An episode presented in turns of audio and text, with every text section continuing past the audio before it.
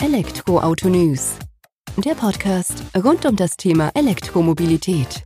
Mit aktuellen Entwicklungen, Diskussionen, Interviews und vielem mehr.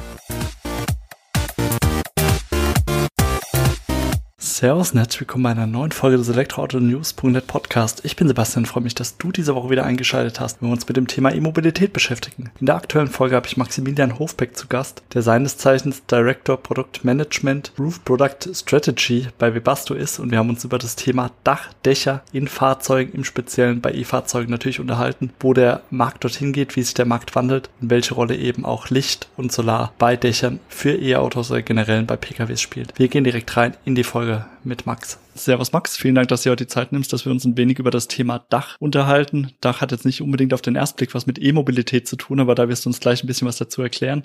Bevor wir da allerdings tiefer einsteigen, stell dich gerne mal selbst vor und das Unternehmen, für das du tätig bist. Sehr gerne. Vielen Dank, dass ich heute die Möglichkeit habe, heute mit dir über das Thema äh, Dachsysteme im Bereich E-Mobilität unter anderem zu sprechen. Also mein Name ist Maximilian Hofbeck, bin bei Webasto verantwortlich für das globale Produktmanagement unserer öffentbaren und nicht öffentbaren Schiebedächer. Bin jetzt seit 2017 bei der Firma. Basto vielleicht für den einen oder anderen, der es nur aus dem Bereich der Standheizungen kennt. Wir sind globaler Marktleader für die Sunroof-Systeme, machen damit über 80 Prozent unseres Umsatzes und sind hier bei fast jedem Hersteller eigentlich mit drin. Und ich denke, dadurch kann ich ganz gut was erzählen was momentan in dem Markt passiert. Sehr spannend. Vielen Dank, dass du uns da schon mal ein Stück weit abgeholt hast. Wir hatten jetzt auch im Vorfeld zu dem Gespräch die Möglichkeit, hier durch eure heiligen Hallen zu gehen. Und dann durfte ich auch feststellen, Dach ist nicht gleich Dach, sondern da gibt es schon Unterschiede definitiv. Normalerweise kennen wir die Fahrzeuge heute mittlerweile, wenn sie auf die Straße kommen, dass sie relativ stark mit Stahldächern ausgestattet sind, optional immer noch mit einem Glasdach in verschiedensten Ausführungen. Da findet ja ein Stück weit ein Wandel statt und es findet ein Wandel innerhalb des Glasdaches sozusagen statt. Vielleicht können wir mal zunächst beginnen, ihr den Wandel hier festhaltet oder wie ihr das auffasst, dass man von dem klassischen geschlossenen Stahldach hin eher zu einem durchgängigen Glasdach geht. Also du hast völlig recht, genau der erste Trend ist wirklich eine, wir nennen es Kannibalisierung Modernisierung des Stahldachs. Wenn man sich vielleicht mal die letzten 10, 15, 20 Jahre anschaut, war das Schiebedach, was primär öffnbar war, eine super attraktive Sonderausstattung. Ist es auch natürlich auch heute noch. Aber was wir zunehmend sehen und das Ganze befeuert durch das Thema Elektromobilität, dass die Oberfläche vom Fahrzeug eben als Designfläche auch gesehen wird und das Thema Licht im Fahrzeug auch immer wichtiger wird und dadurch das Stahldach an sich nicht mehr zukünftig eine Basisausstattung sein wird. Das ist eigentlich der Trend in die Richtung, wie es geht. Und Tesla ist da sicher der Erste, der es vorgemacht hat, ab 2012, glaube ich, als das erste Model S auf die Straße gekommen ist. Äh, anfangs noch offenbare Systeme, aber dann mit der Zeit hatten sie nur noch Fixverglasungen und dem sind die ein oder anderen Hersteller dann gefolgt und wir sehen es in breiter Masse, sei es mit den etablierten Herstellern, den Autoherstellern oder auch den neuen. Weil, warum machen sie das? Gibt natürlich zum einen Designfläche, aber nimmt natürlich auch Komplexität raus. Das heißt, der Hersteller an sich fokussiert sich auf seine Batterietechnik, auf neues Infotainment, alles, was gerade eben mitschwingt in den Elektrofahrzeugen.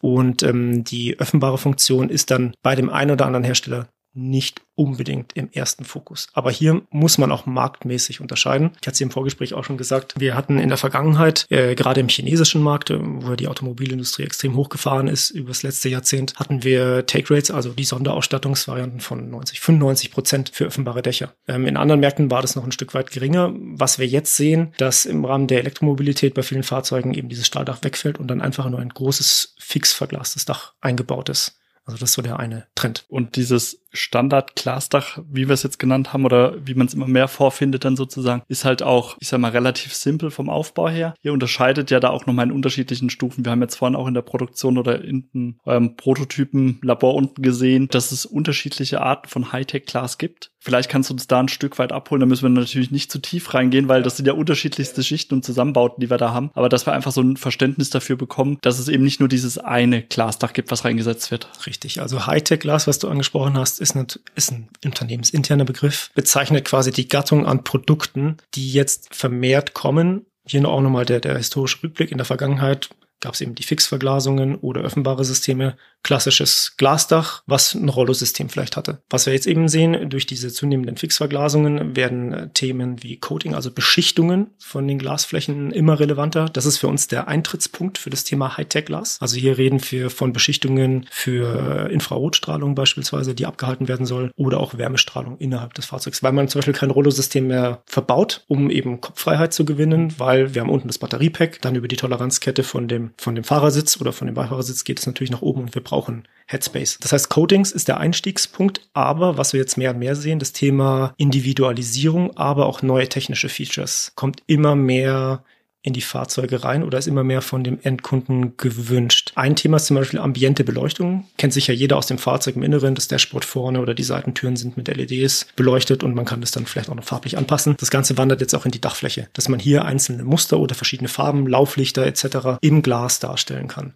Hier geht es einfach ganz klar um Komfort, um eben dem, dem Kunden ein Gesamtkonzept zu bieten. Das ist der eine Trend. Der zweite Trend ist das Thema schaltbare Verglasung, wo wir durch eine, durch eine Folie quasi in dem, in dem Schichtaufbau vom Glas eine Verdunklung herstellen können auf Knopfdruck. Das heißt, es wird eine Spannung angelegt und dann wird das, äh, das Glas quasi automatisch verdunkelt. Man kann sich das vorstellen wie bei einem, wie bei einem Monitor, wo man kennt, wo man auch verschiedene Farben darstellen kann. Ähm, das heißt, Flüssigkristalle sind hier eingebracht zwischen den Glasscheiben und durch eine Spannung schaffen wir dann einen Verdunklungseffekt. Auch das kann ein Rollo einsparen. Ich sage aber bewusst dazu, wir haben hier keine kannibalisierende Technologie, sondern wir haben auch Kundenanfragen, die kombinieren diese Fähigkeiten. Weil ein Rollo-System ist eben nicht nur für die Abschattung, sondern natürlich gibt auch eine gewisse ähm, Geräuschreduktion rein oder wir nennen es Cocooning-Effekt, so ein Wohnraum-Effekt, dass man natürlich sich auch ein bisschen wohler fühlt im Inneren.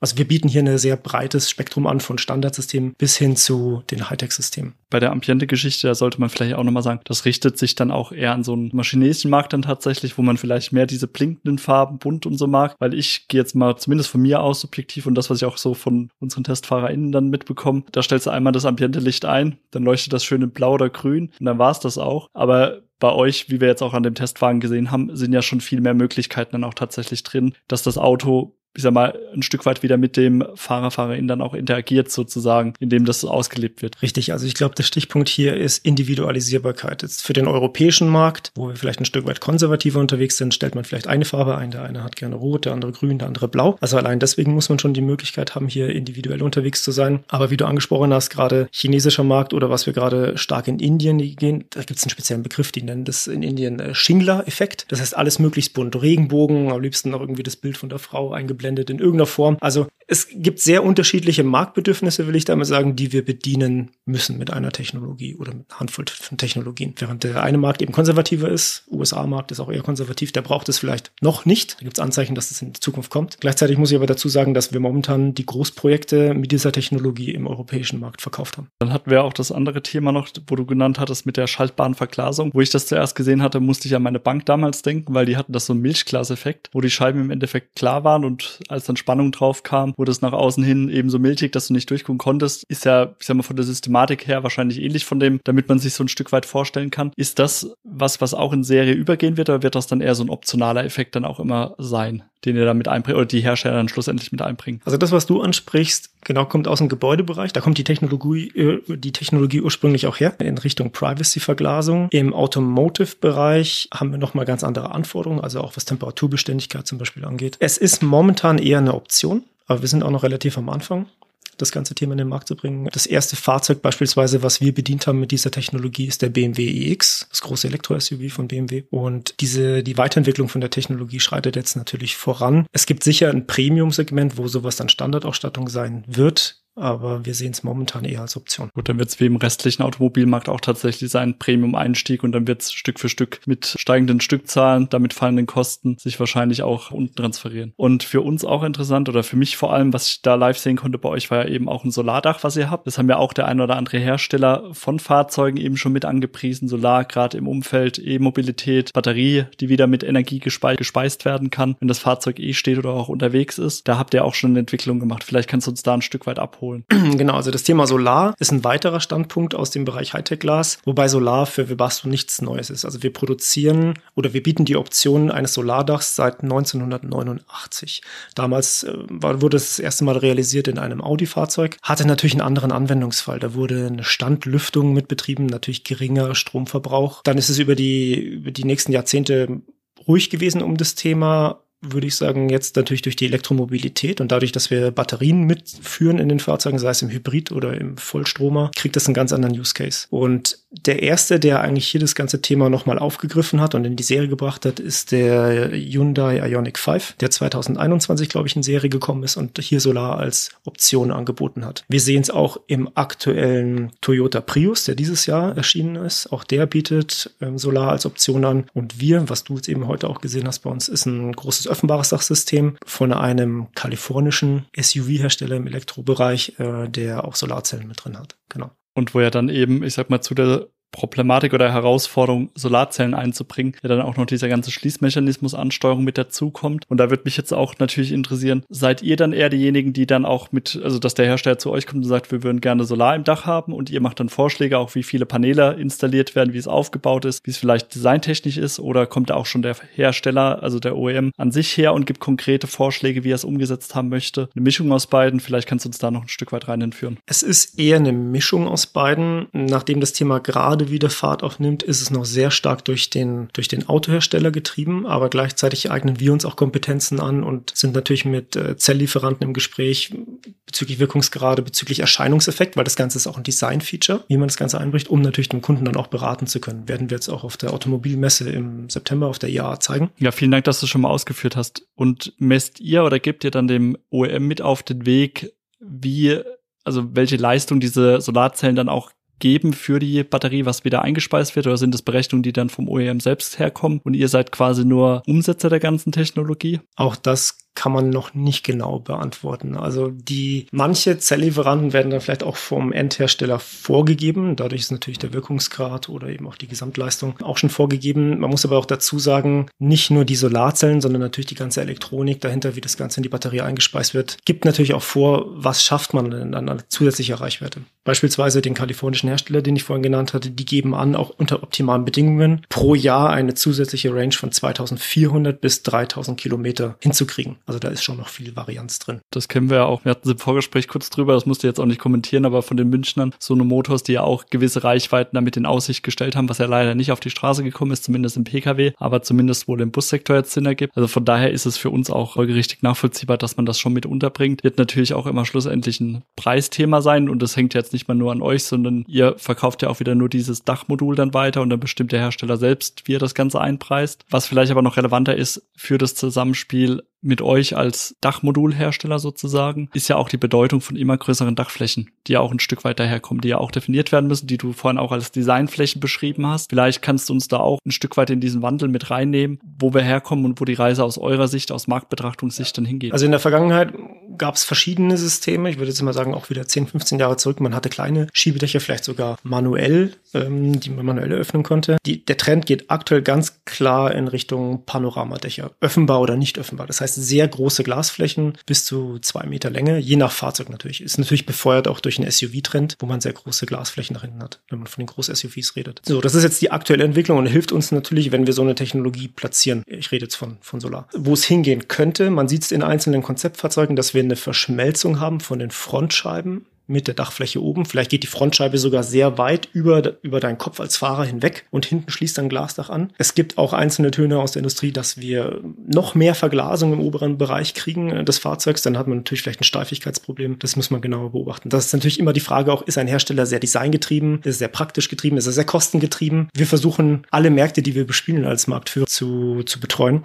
und ähm, müssen dann unser Portfolio entsprechend aufstellen. Der Herausforderung, das kann ich vollkommen nachvollziehen, dass man sich da einstellen muss auf die Hersteller an sich. Gerade diese Thematik, die du jetzt eben genannt hattest, dass das die Frontscheibe immer weiter nach hinten rückt, das haben wir jetzt auch zuletzt in München gesehen, als wir den Lucid Air gefahren sind, weil der hatte das ja auch ganz, oder der hat das echt extrem, wo du auch denkst, das ist einfach nur noch Glas, auch sehr ungewohnt als Fahrer sozusagen. Also man muss sich da auch ein Stück weit drauf einlassen können dann. Richtig, genau. Also ich, ich sage immer aus meiner persönlichen Meinung, die Elektrofahrzeuge befeuern, glaube ich, die ganzen Designer bei den OEMs, bei den, bei den äh, Autoherstellern, dass sie jetzt wirklich die Möglichkeit haben, neue Designs auch zu testen am Markt. Was kommt beim Endkunden an und welche Features kann man einbauen?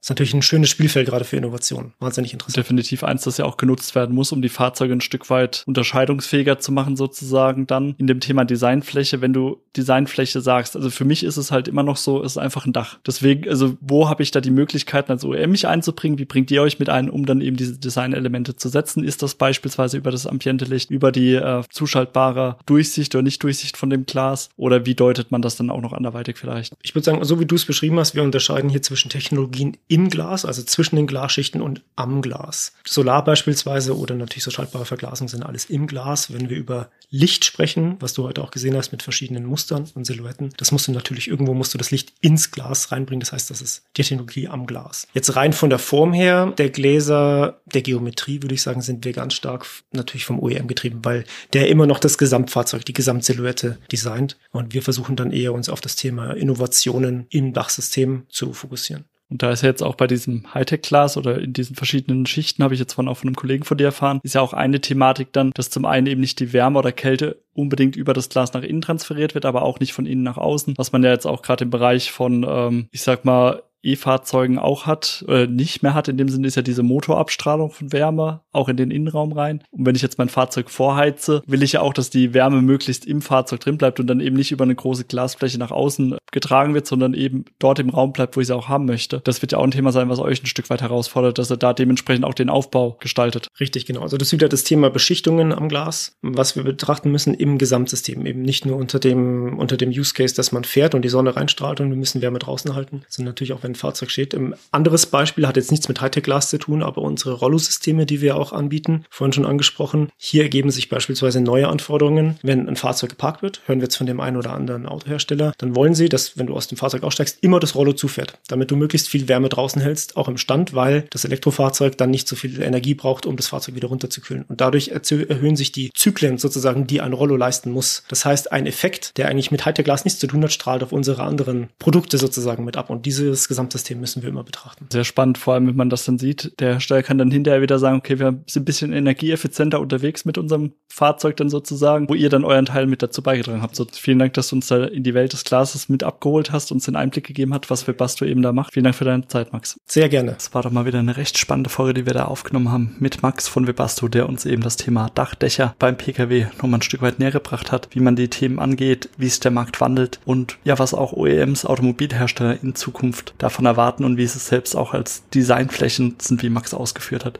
Dir vielen Dank fürs Zuhören. Hinterlass uns gerne eine positive Bewertung bei iTunes oder Spotify, damit der Podcast über E-Mobilität noch weiter hinaus in die Welt getragen wird. Mach's gut, bis zur nächsten Folge. Ciao.